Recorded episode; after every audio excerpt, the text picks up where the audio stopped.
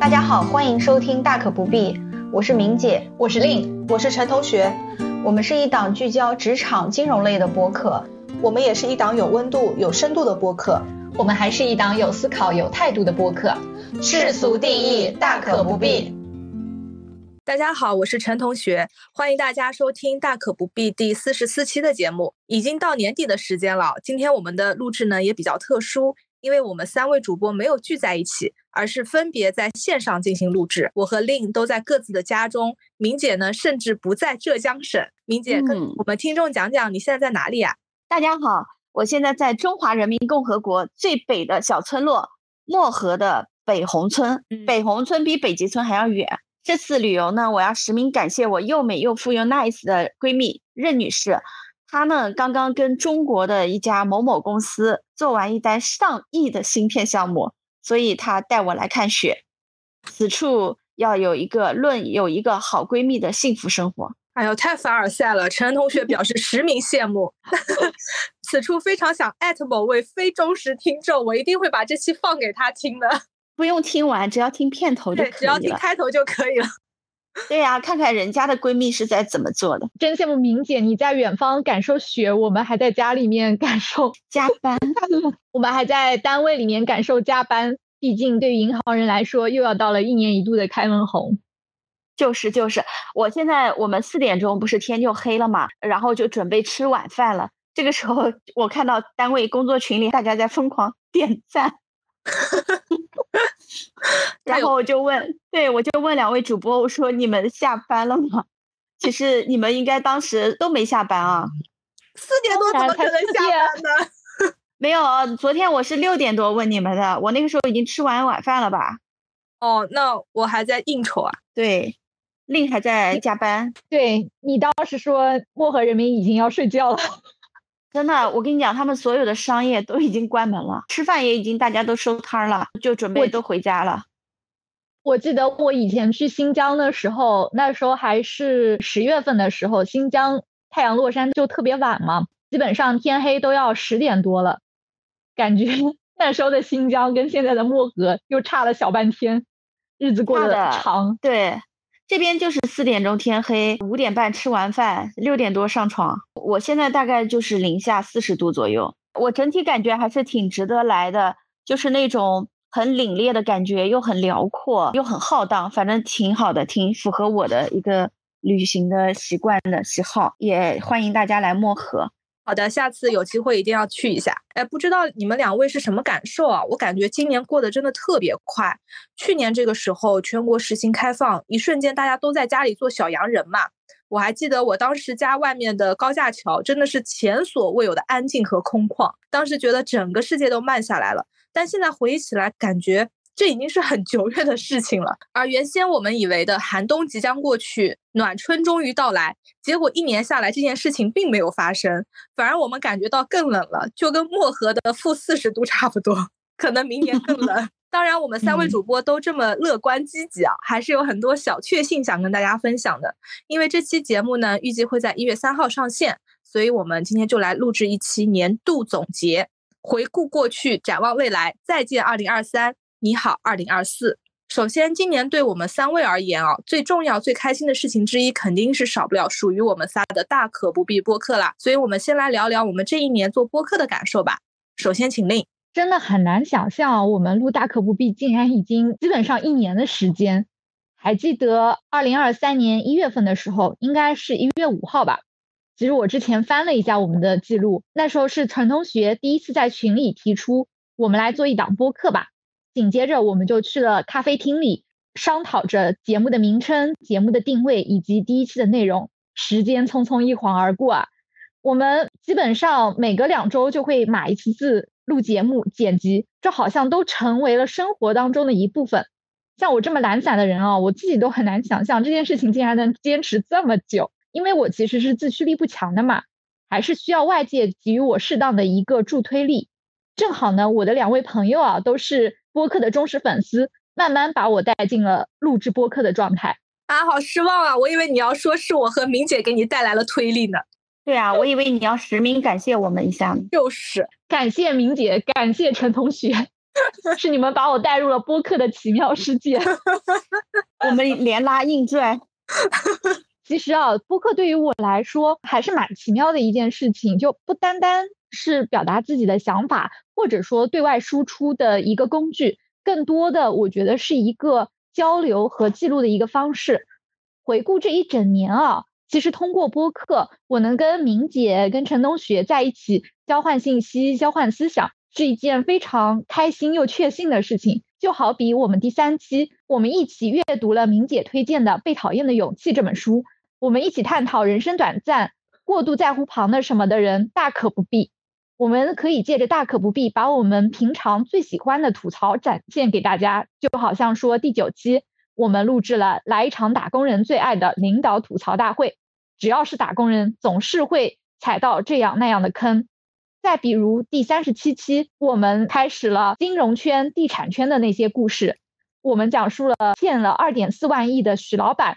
那从这次我们开始了整体节目的新方向，除了可以一起交换信息、交换思想呢，我觉得播客也是我记录日常的一种非常好的方式。那像以前啊，我们可能只会用朋友圈、小红书这样的方式去呈现，现在发现，哎，用播客其实也可以，而且会更加完整呈现当时的所思所想。就像我们第一期做了一个叫做“春节过完了，年终奖拿好了，又想跳槽了”的节目。我在当中就第一次表明了自己想跳槽的想法，尽管当时我还没有跳槽，就给自己做了个预告。然后到了第四期呢，我们又录了一期叫做《生活不止眼前的苟且》，还有诗和远方，记录了我的旅途经历。后面我们又录制了一期啊，谁懂啊？听说失去饭搭子比失恋还痛苦的那一期，其实就是对我自己的一次深入剖析。这是我做节目之前从来没有深入思考过的。当然了，作为一档有思想、有深度、有温度的播客，吐槽记录都只是附加产品而已。我们大可不必一直想做的，就是一档有独立思考、能与听众朋友们共同进步的节目。在这个过程当中，我们更加是记录了三位朋友非常多的关于职场、关于银行的想法。我们讲了盖洛普，讲了职场关系，讲了银行人的出路，还讲了银行人副业等等非常多的话题。也邀请到了像亮哥、柳大、边疆等嘉宾一起共创，这对于我们主播来说也是一场非常新奇的学习的体验。嗯，没错，以上我全部赞同。俺也一样。感谢令帮忙回顾了我们目前四十三期的节目，大家如果对哪期节目感兴趣的，欢迎翻看我们的列表收听。那么明姐呢？你做一年播客有什么感受啊？第一点呢是开心。大可不必是今年最令我开心的一件事儿。相信听众朋友从我们的节目里就能够听出来，哪怕我们是在吐槽，哪怕我们是在抱怨，啊，或者我们哪怕是在担心，哪怕是在揭露一些不好的真相，但是我们三个人还是一直很欢乐的在录节目。呃，录的时候笑哈哈的，像是朋友之间的聊天。就像我们上次在录《芒格之道》，录着录着，可能我们也有点笑起来了。也有粉丝评论我们说应了老爷子的喜丧。我中间看了这个评论，我是觉得有点不应该啊，可能应该沉重一点。但是我是觉得有时候录开心了嘛，就难免要真情流露的笑哈哈一下。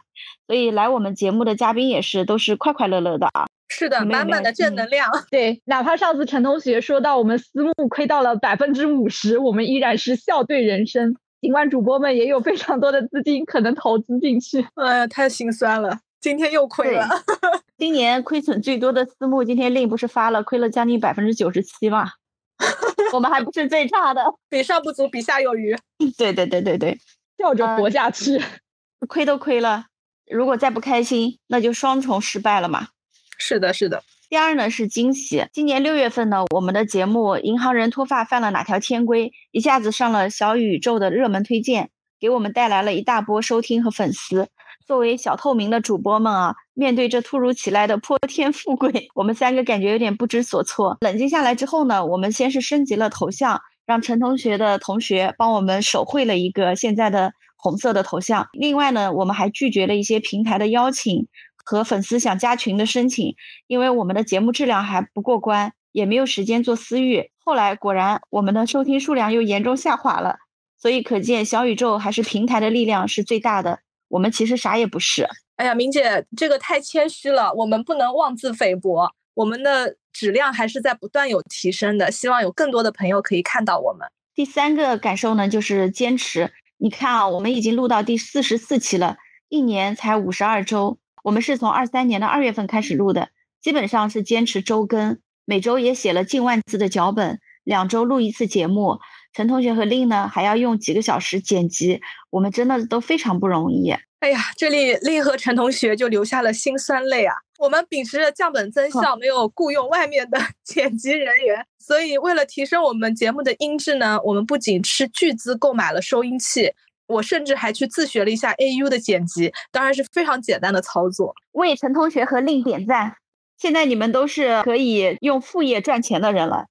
太辛苦了，这辛苦钱我不挣。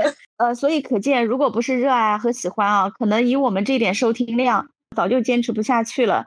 作为三名介人，我们还是把工作和播客都打理得井井有条，也没有乱过啊。这点也是要为我们自己点赞的，鼓掌，为自己鼓掌。对，为自己鼓掌。第四个呢，就是感动粉丝朋友们对我们的鼓励、留言、爱护，还有我们周围好朋友。主动无偿上我们的节目，另外我们还有一些朋友正在排队等候上节目啊，我们要发一个爱的号码牌。对的，对的，对的，而且他们也都会很认真的用自己的业余时间写稿录制，所以我们都挺感动的。因为安全起见啊，我们都还有本职工作，所以我们三个人都没有在朋友圈子里面宣传我们的节目，但是知道我们节目的朋友也是经过认证，都是亲朋友，没错了。直系这边已经盖章认证，对对对对对，朋友，对非直系的我们都没告诉他大可不必这件事儿，而且我们三个人呢也形成了一个团队，我真的觉得是团队，有些人组合在一起，我可能命名他们是团伙啊，我们确实是团队，我们团队的力量真的是很大的，大可不必就像一个小雪球的核心，滚呀滚，把我们周围的朋友都粘起来了，形成了一种新型的关系，我们可能不再是同事。不再是同学，而是有共同价值观的同路人，在这边也真的是非常感谢大家的支持。那我也借此机会感谢一下我们感谢 CCTV，哎，重新来。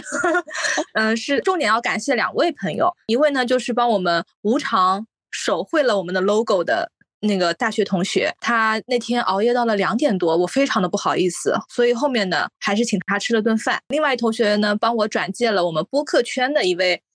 我认为是比较专业的大佬，他们现在也在运营自己的播客，然后平常呢，我们也会做交流。那相比较起来，我们真的还是小作坊。另外，我想讲一下我们的不足之处啊，那就太多了。我觉得从节目的角度来看，我们这档播客主题、思想、表达、录制质量 各个方面都是一个妥妥的草根水平，跟那些著名播客像文化有限啊、面积啊、无人知晓啊、三五环啊、出逃在即啊等等不能比。所以，粉丝朋友们关注我们、收听我们，到达了百分之五十的完播率，都让我感觉到特别受宠若惊。明姐这边讲的也是事实啊，横向来比较，我们确实还是有非常大的一个进步空间。但是整体我们纵向来比较，我们自己比自己啊，其实我们也是有一个比较大的一个提升的。从最开始我们。单纯的去讲一些职业规划，讲我们整体银行端的一些内容，到后来我们渐渐的再去讲金融圈、地产圈的故事。那我们从自己的一些简单的思考，慢慢的会做更多的一个深入，其实都是我们在进步的一个过程。那后续的话，我们也像。刚刚明姐说到的一些著名播客啊，像文化游戏啊、面基啊这些，其实都是我们学习的方向。那希望我们在未来的日子里面可以越来越好。刚刚我这边回顾了我们四十四期的播客情况，明姐这边呢回顾了我们录制这么多播客以来的一个感受。那陈同学这边是有什么样的想法呢？嗯，我这边想跟听众朋友们分享我的这一年以来的收获吧。我想用三个第一次来进行概括。第一个第一次呢，就是我们线下的第一场粉丝见面会，是在二三年的十月二十二号。我们为了庆祝达成，我们终于有了一千个粉丝，斗胆举办了线下粉丝见面会。有一位粉丝呢，千里迢迢的从异地赶过来，这个就让我非常感动。同时呢，整场活动我也是比较紧张的，因为突然感觉到有了压力，担心我们的活动是否给他提供了同样的价值。如果这位粉丝你还在继续关注我们的话，也欢迎在我们的评论区跟我们继续互动。第二个第一次呢，是我们真实的跟粉丝有了线下的互动。这个故事也是比较暖心啊，因为我们从四十七开始的时候，嗯，开展了粉丝的回馈活动，在我们的播客评论当中呢，精选了评论质量相对较高的粉丝，送出了我们大可不必的咖啡伴手礼。后面这位粉丝还回赠了我们三位主播他的家乡特产。我那天下午拿到下午茶的时候，就觉得特别开心。那天还是明姐特意闪送给我的，就希望我可以尽快吃到她的家乡特产。所以也希望听众朋友们不吝并评论和互动，这对我们主播都是莫大的鼓励。第三个第一次呢，是我们有了一个小小的商务合作，就是我们的中信出版社赠送了我们一本王格之道的书籍。这一本书籍呢，我们也作为四十三期的这一档播客的粉丝回馈啊，我们选了一名粉丝赠送给他了，希望他也可以好好的阅读这本书。那这一次商务合作呢，也让我觉得很受鼓舞，很有成就感。哎，觉得我们被人看到了。对对对，就是那种努力就会有回报的感觉，虽然这个回报不一定是物质上的。嗯。对，因为我们三的播客呢，确实也没想着要变现，所以现在更多还是自娱自乐的形式。我在今年看了一本书，叫做《打造火爆音频》，它这个中文版是由我很喜欢的一档播客节目《来都来了》的主播。丸子和你扣进行翻译的，那对照来看，我们播客肯定还是有很多不到位的地方，比如没有很系统性的去规划节目选题啊，没有主动去推广我们的节目啊等等，所以还是希望各位听众可以真实的反馈你们收听的感受。我们主播们的心态还是很强大的，相信在你们的陪伴跟督促之下呢，我们可以把大可不必发扬光大。嗯，一定的，我们因为还要继续做下去嘛。嗯，对，毕竟我们都不是内耗的人。对，那说完我们的播客啊，我们再来聊聊我们今年的工作和生活吧。令今年的工作是有个变动啊，也就是顺利完成了一次跳槽，也是他人生中的第一次跳槽，所以也请令跟大家来聊聊你今年对工作变化的一个感受。嗯，就像陈同学说到，工作方面的话，我今年就是跳了一次槽，那当然也还是在银行体制之内的。只不过从一家很卷的银行跳槽到了另一家很卷的银行，从原来呢窝在那一小方天地里面，觉得眼前就是全部了，也没有办法看到眼前的世界，没有看清世界的一个发展。等到跳出来之后呢，发现其实到处都是草台班子，谁都没有比谁高贵。谢谢你给了我安慰啊，因为我现在的单位也就是你的老东家，真是越来越草台了。如果大家感兴趣，我们可以录一期各自草台班子的离谱行径，我真是不吐不快。我想起来网上的一个金句啊，到底是吃屎味的巧克力还是巧克力味的屎？天下乌鸦一般黑了。我选屎味的巧克力，毕竟它的本质还是巧克力。巧克力对，所以你们两家谁是屎味的巧克力，谁是巧克力味的屎？不知道，不好评论，有待验证。我只记得明姐说过的一句话：钱难赚，屎难吃。难吃。怎么我都在屎尿屁里扎堆，出不来了？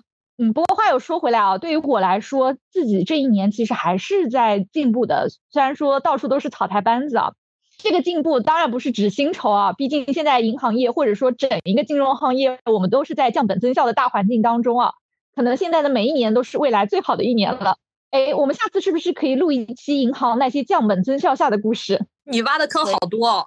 对呀，你们已经又录草台班子，又录降本增效。希望我们在二零二四年能顺利填上这些坑。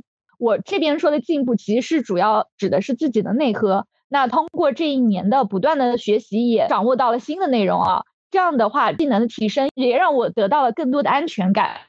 嗯，希望令越来越好，一定会的。哎，那明姐呢？你今年的工作怎么样啊？我自己今年的工作怎么说呢？很难评啊。年初跟年底，不说冰火两重天吧，但确实发生了一些比较大的变化。不好的方面是我感觉我们公司快要开不下去了。呃，我们 我们小基金公司啊，年底也就是最近阶段也在降薪、裁员、搬职场，整个趋势明显就是要收缩再收缩。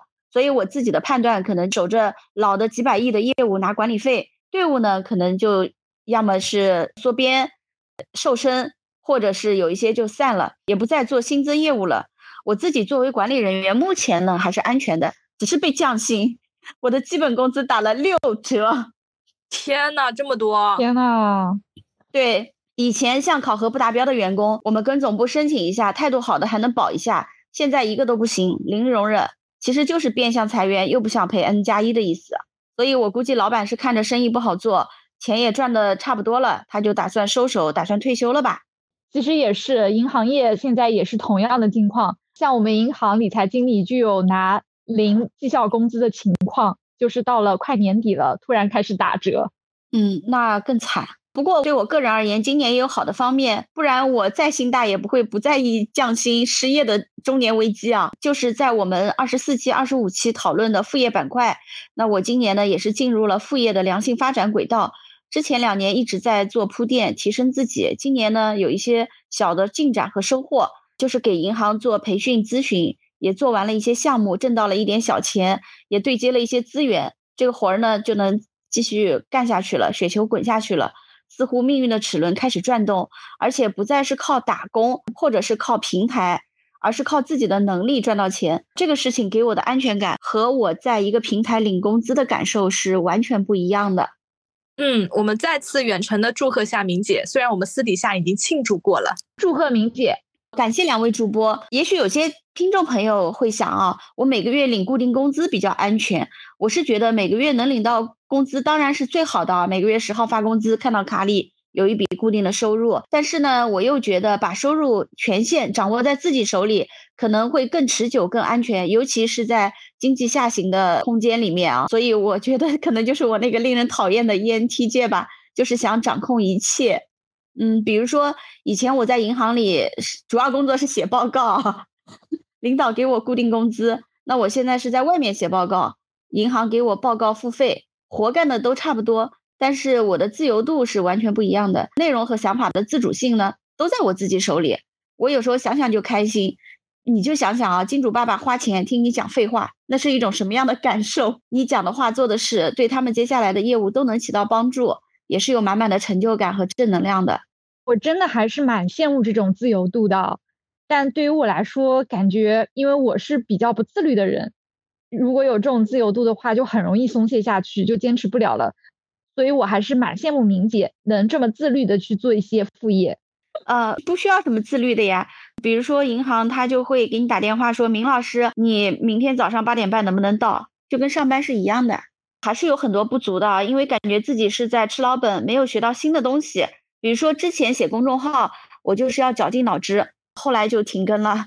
现在写脚本就会随意很多。逼自己就逼得不狠，还有就是一直想讲课，像一些培训机构、经纪公司也在后面催我写课件，但是我懒到连简历都不想优化，所以说到底还是懒，进步的动力不足，总想吃老本，躲在舒适圈，所以也不配说别人，其实大家都一样。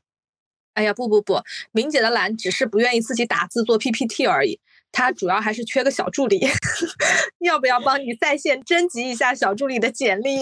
对，以后等我培训做多了，确实需要一个小助理。对，明姐可以负责思想的输出，小助理来优化整体的一个框架。那么陈同学呢？你今年工作怎么样？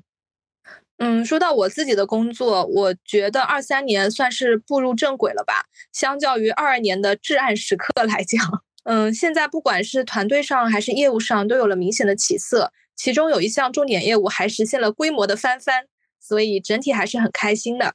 陈同学好优秀啊！哎呀，那我也就不谦虚了。嗯，对于二四年整体，因为经济形势也不太好，所以对二四年的业务啊还是很有担忧的。另外，不足方面，我是觉得对我自身而言，呃，相较于我们行那么多优秀的人才啊，我感觉自己的营销能力、管理能力还是有很大欠缺的。所以也需要通过做播客跟我们明姐保持沟通，来提升自己。好的，那么说完我们严肃的工作，我们把话题转到我们的生活上，聊点轻松愉快的。两位主播可以跟大家分享一下今年在生活上面有什么变化啊？那我给大家分享一下我的旅途吧，毕竟旅游现在是我非常热衷的一个事情。你以后可以做旅游博主。太懒了，没有驱动力，我需要两位优秀的主播推我一把，跟我一起做。我今年呢去了苏州看园林。去了灵芝看桃花，拉萨看大昭寺，还去到了山西看古建，去福建平潭岛看海。好不容易疫情结束了，终于可以去国外了。于是呢，又去了印尼看了看火山，还跟我们大可不必一起到上海参加了定向赛。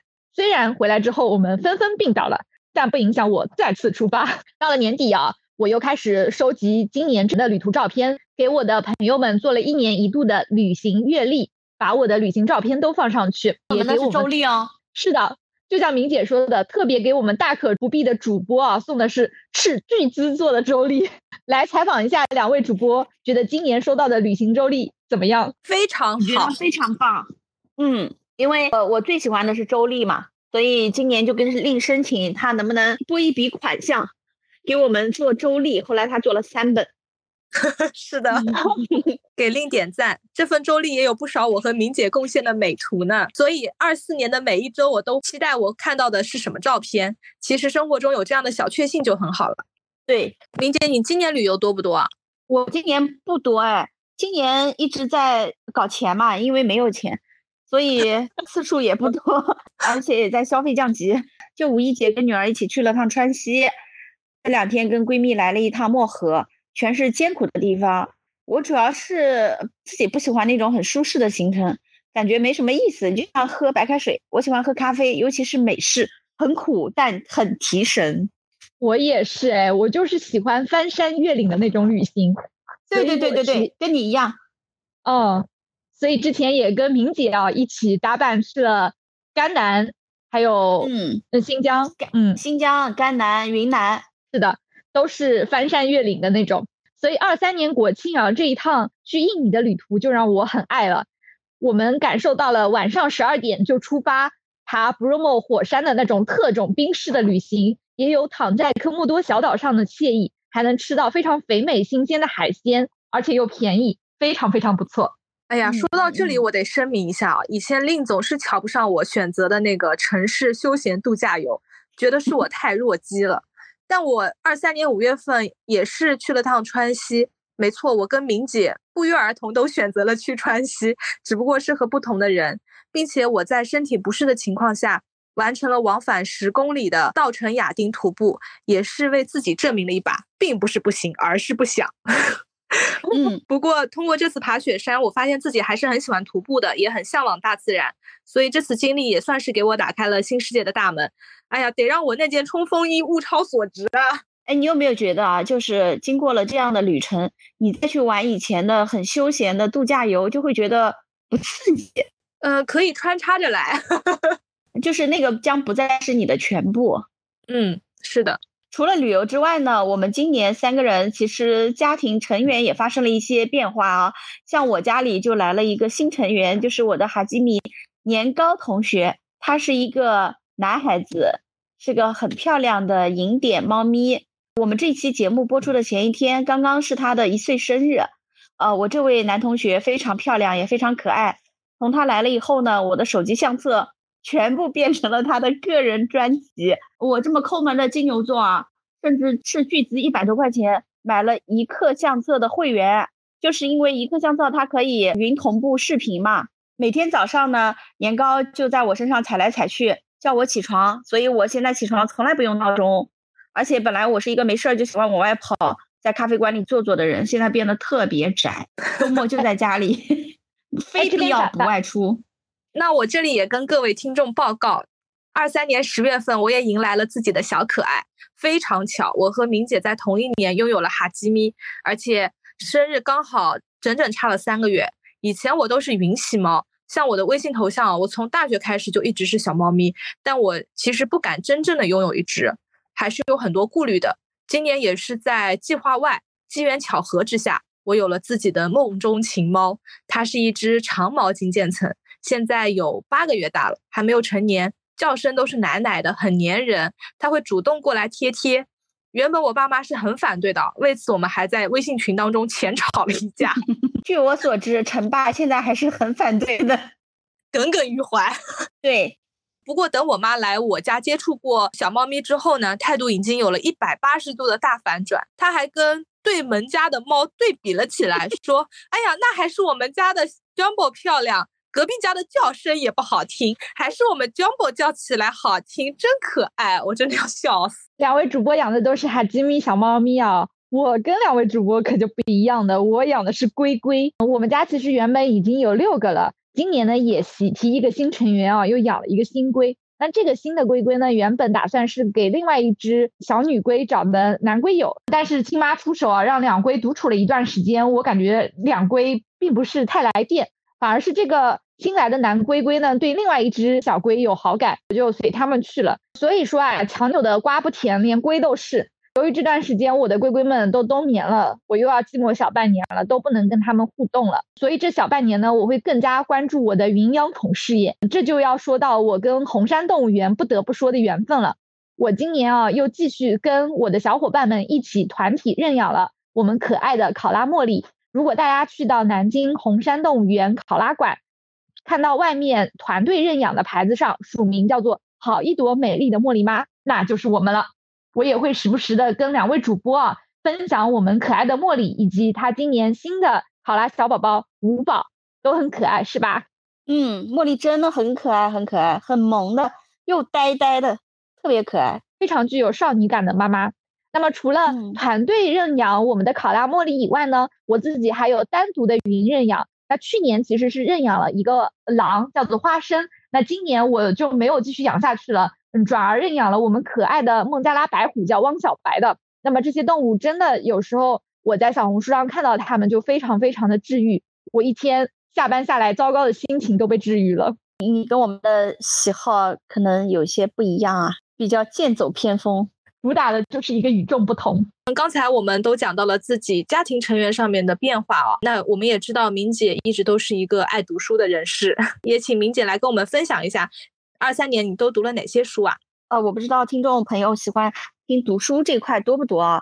因为在今年读书方面呢，实际上读的还是有点杂的。年初我给自己定了一个 KPI，有一条就是在亲密关系板块要有所提升，所以今年呢，我就是定向的看了不少提高同理心方面啊、亲密关系方面的书籍，效果好不好 我也不清楚，可能要问一下呃 Pepper 妈，我有没有进步啊？今年我有两个作者比较喜欢。都是国产的哈，一位是叶广芩，还有一位是刘子超。叶老师呢，他是写了像《逍遥经》啊、《状元梅》啊、《采桑子》啊，好多好多微信神书。他年纪大一些，他是站在时代的角度写他的整个生活，写他的家族。另外，刘子超老师呢，他是一位文化人，北大毕业的，他是文化人去旅游，那就不得了了。他写了三本书，我也看了三本，分别是写中欧的，之前也推荐过，《午夜降临前抵达》。还有写印度的、南亚的，沿着季风的方向；还有写中亚的，失落的卫星。刘老师呢，他是站在空间和历史的角度写这个世界，我都特别特别喜欢。我被明姐安利到了《午夜降临前抵达》，还有是沿着季风的方向以及失落的卫星这几本书啊，我好像一直是被安利的。像之前陈同学安利的一本叫做《简商》的书啊，像我以前其实经常会去看一些考古的纪录片，所有的历史都已经在实践中化为尘埃。但这一本简商的书，就又把历史的这一段画面一幅幅的呈现在面前了，让人读出了非常强烈的画面感。这本书呢，讲了那一段商朝人际周武灭商的故事，还是令人非常震撼的。嗯，是的，好书真的太多了。呃，我二三年读了三十三本书，较二二年的二十四本新增了九本。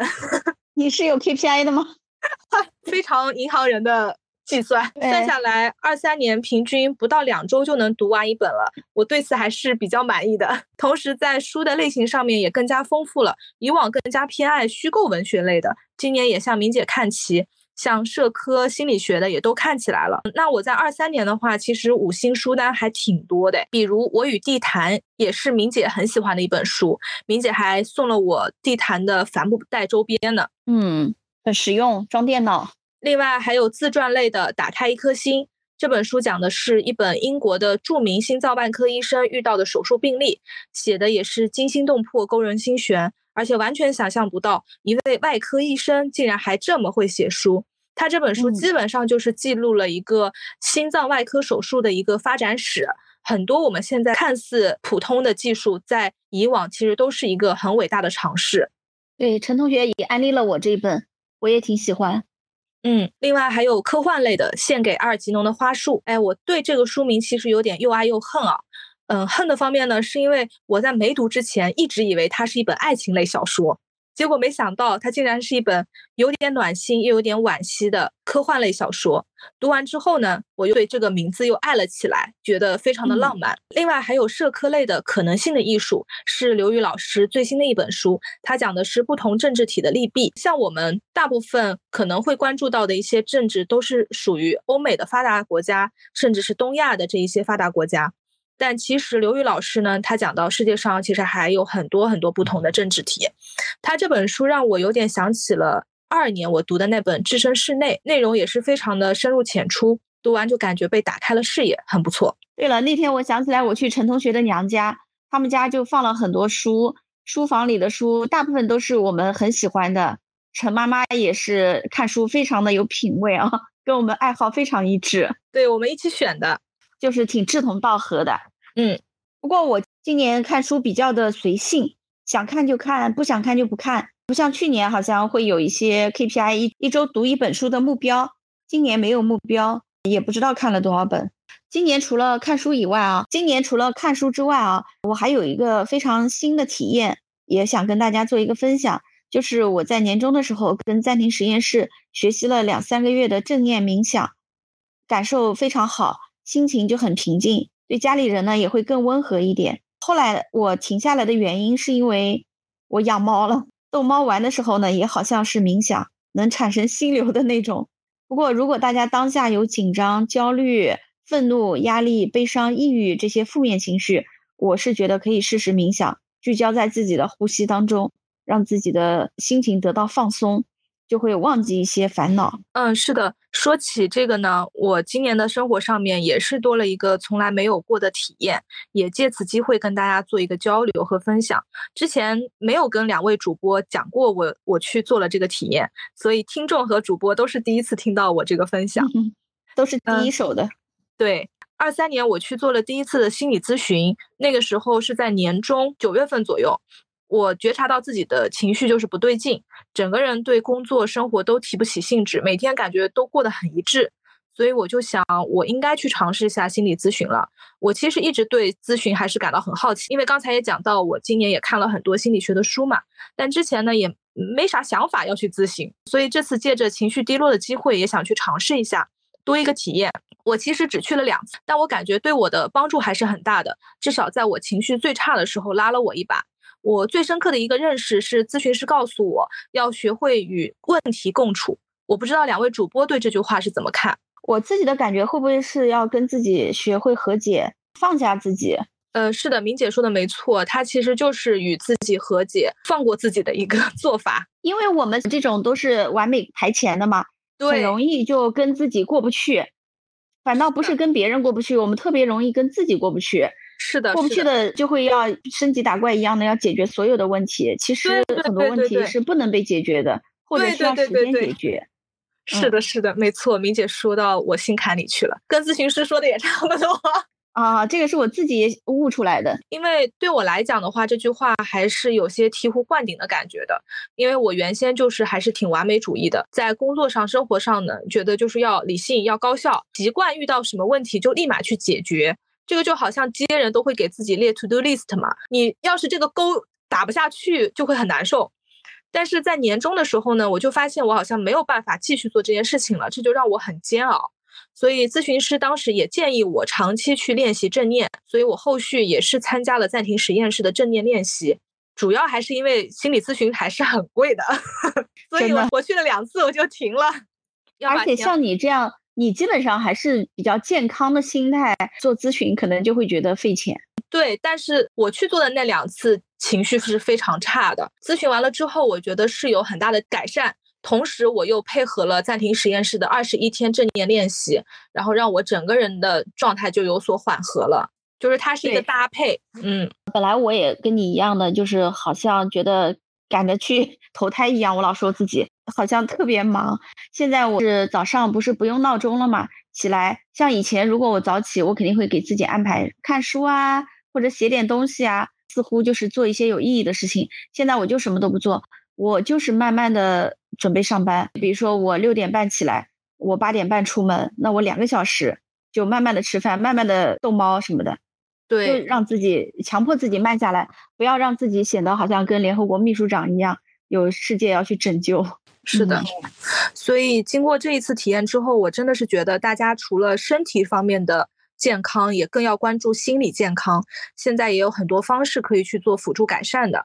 对，虽然我们没有接暂停实验室的商务，但是还是蛮安利他们的。对，就每个人其实都是有心情低落的时候。像我的话，我一般就是会做自我的一个调整，就说明我们其实身体底子是好的，无非是偶尔小感冒嘛。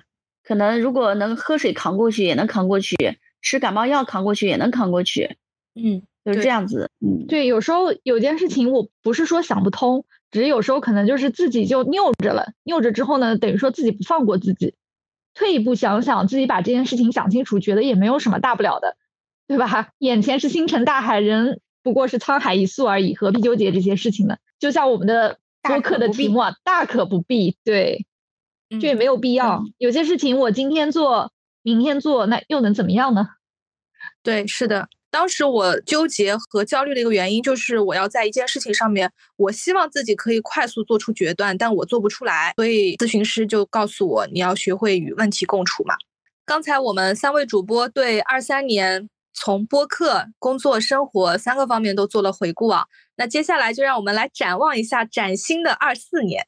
我们一起来聊聊对新年的期冀和计划吧。因为我们最近不是都在做几期像金融圈和地产圈的故事吗？这其实也是我们三位比较志同道合的一个地方啊。我们也希望朝着这个方向可以继续坚持下去。希望我们的听众朋友们可以喜欢我们这样的一个调整，给大家多呈现几场精彩的故事。我初步定一个小小的目标，希望我们可以做到一百期节目。一百期应该没有问题吧？呃，我也是希望能够坚持下去。过完三月底的开门红，看看有没有时间和精力恢复周更啊，做到持续产出，继续我们的金融啊、地产啊、职场路线，周期下行，层出不穷的鬼故事，我们也不愁没素材。没错，我们今年从职场话题转型到金融故事，也是在尝试不同的讲述风格。有粉丝喜欢，也有粉丝对我们友善的提出了优化建议。那我就希望我们在二四年呢，能够有更加清晰的风格和定位。就像芒格说的，找出我们擅长的事情，并且努力把它做好。那争取我们二四年啊，再上一次精选。Fighting，嗯，加油！说完我们的节目，呃，两位主播对自己的工作还有什么目标吗？现在经济环境这么差哦，先苟下去看看吧。嗯，我二四年可能有两个选择啊，一个是回体制内的一家机构，目前给的职位啊、考核都还不错。相当于体制内创业，他们也在挖我们团队。不过如果回去了呢，可能会影响到我刚走上轨道的副业，也就是我的培训和咨询，而且这个才是我的最爱。但是呢，副业的收入肯定没有主业稳定。不过时间呢又很自由，做起来也开心，所以最近可能要面临一些选择和决策吧。有选择总比没选择好啊。对，是的，嗯，明姐在这样的环境下还有多个选择可以做，那还是很好的一件事情。我觉得好幸运啊！那我就希望能够在工作上面保持二三年的节奏吧，越做越好。在这样的大环境下面，重要的还是要调整好自己的心态，首先让自己变强大。活下去的人，最后才能见到春天。就像在《芒格之道》里面，芒格对年轻投资者说的话。哎呀，你们年轻人前面的投资之路还长着呢，有时候需要播种，有时候需要收获，也有时候需要熬过寒冬，保住命。有个孩子问他的爷爷，在法国大革命期间做了什么？他爷爷说：“我活下来了。”有时候能活下去就不错了。到什么时候做什么事情，把各种情况都考虑到，事先做好准备，也分享给大家做共勉。我们要熬过寒冬。对，好的。刚才我们聊完对节目还有工作的畅想啊。那最后我们来聊聊二四年主播们对生活有什么规划吗？我目前已经计划好的是过年的时候去马来西亚旅游。那我们是准备去槟城和沙巴这两个地方。这次是第一次啊，会带上爸妈的一次长途旅行。那之前跟我爸妈的长途旅行还要追溯到一六年带我妈去北京，二二年的时候带我爸去呼伦贝尔。不知道是不是要带爸妈这个缘故啊？最近小红书总是给我推荐一些奇奇怪怪的东西。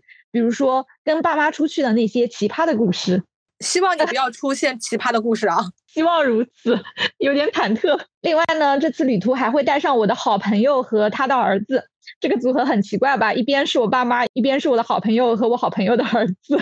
然后这次旅行也是一般我找同伴旅行的风格，就他们都是可以迁就去一些我想去的地方，那我会对应的给他们安排好整体的旅程，就跟着我走就可以了。对对对，跟屁虫明姐，希望接下来还有跟明姐一起去玩的机会，肯定会有的。嗯，那明姐呢？你二四年的生活规划是怎么样的？我对二三年整体的生活状态和节奏还是比较满意的，所以也会持续。二四年呢，我会增加一些出门旅游的机会吧。二三年因为养猫和消费降级，包括 Pepper 妈找到了男朋友三个缘故，影响到了我的旅游频率。就像我很喜欢的刘子超讲过一句话，他说：“我相信啊，至少是理论上，旅行或多或少会改变一个人。”会使那个人朝着更宽容、更理性、对世界的理解更全面的方向迈进几步。至于到底是几步，那就要看每个人的天赋和修养了。但毫无疑问，这向前迈出的几步就是旅行的意义，也是活着的意义。嗯，讲的真好。对我也很喜欢这句话。我还有另外一句话很喜欢，就叫做“到远方去，到远方去，熟悉的地方没有景色”。所以我把这句话也放在了我今年做的旅行阅历的封底。刚才明姐和令讲的是偏旅游方向的畅想啊，那我再来点实际的，我就希望二四年能够保持阅读，保持健身，给自己定个 KPI，二四年看四十本书，体重呢就控制在理想目标，具体数字我就不说了。另外，我希望学习一项新技能。目前有计划想去报个咖啡的培训班，可以考证，也可以只学习拉花。我也一直很想去，我之前其实报了一个班，但我们的咖啡品种不一样，你是手冲，我是意式。对，我是想去做手冲。那以后我们大可不必咖啡馆就靠你们两位主播来经营了。好的，好的，好的。那我们刚才对二四年的。节目、工作还有生活都做了展望和畅想啊，我们最后都各自用一个词来总结一下吧。明姐，如果我用一个词总结二零二三，就是柳暗花明。那我感觉我就是山重水复了。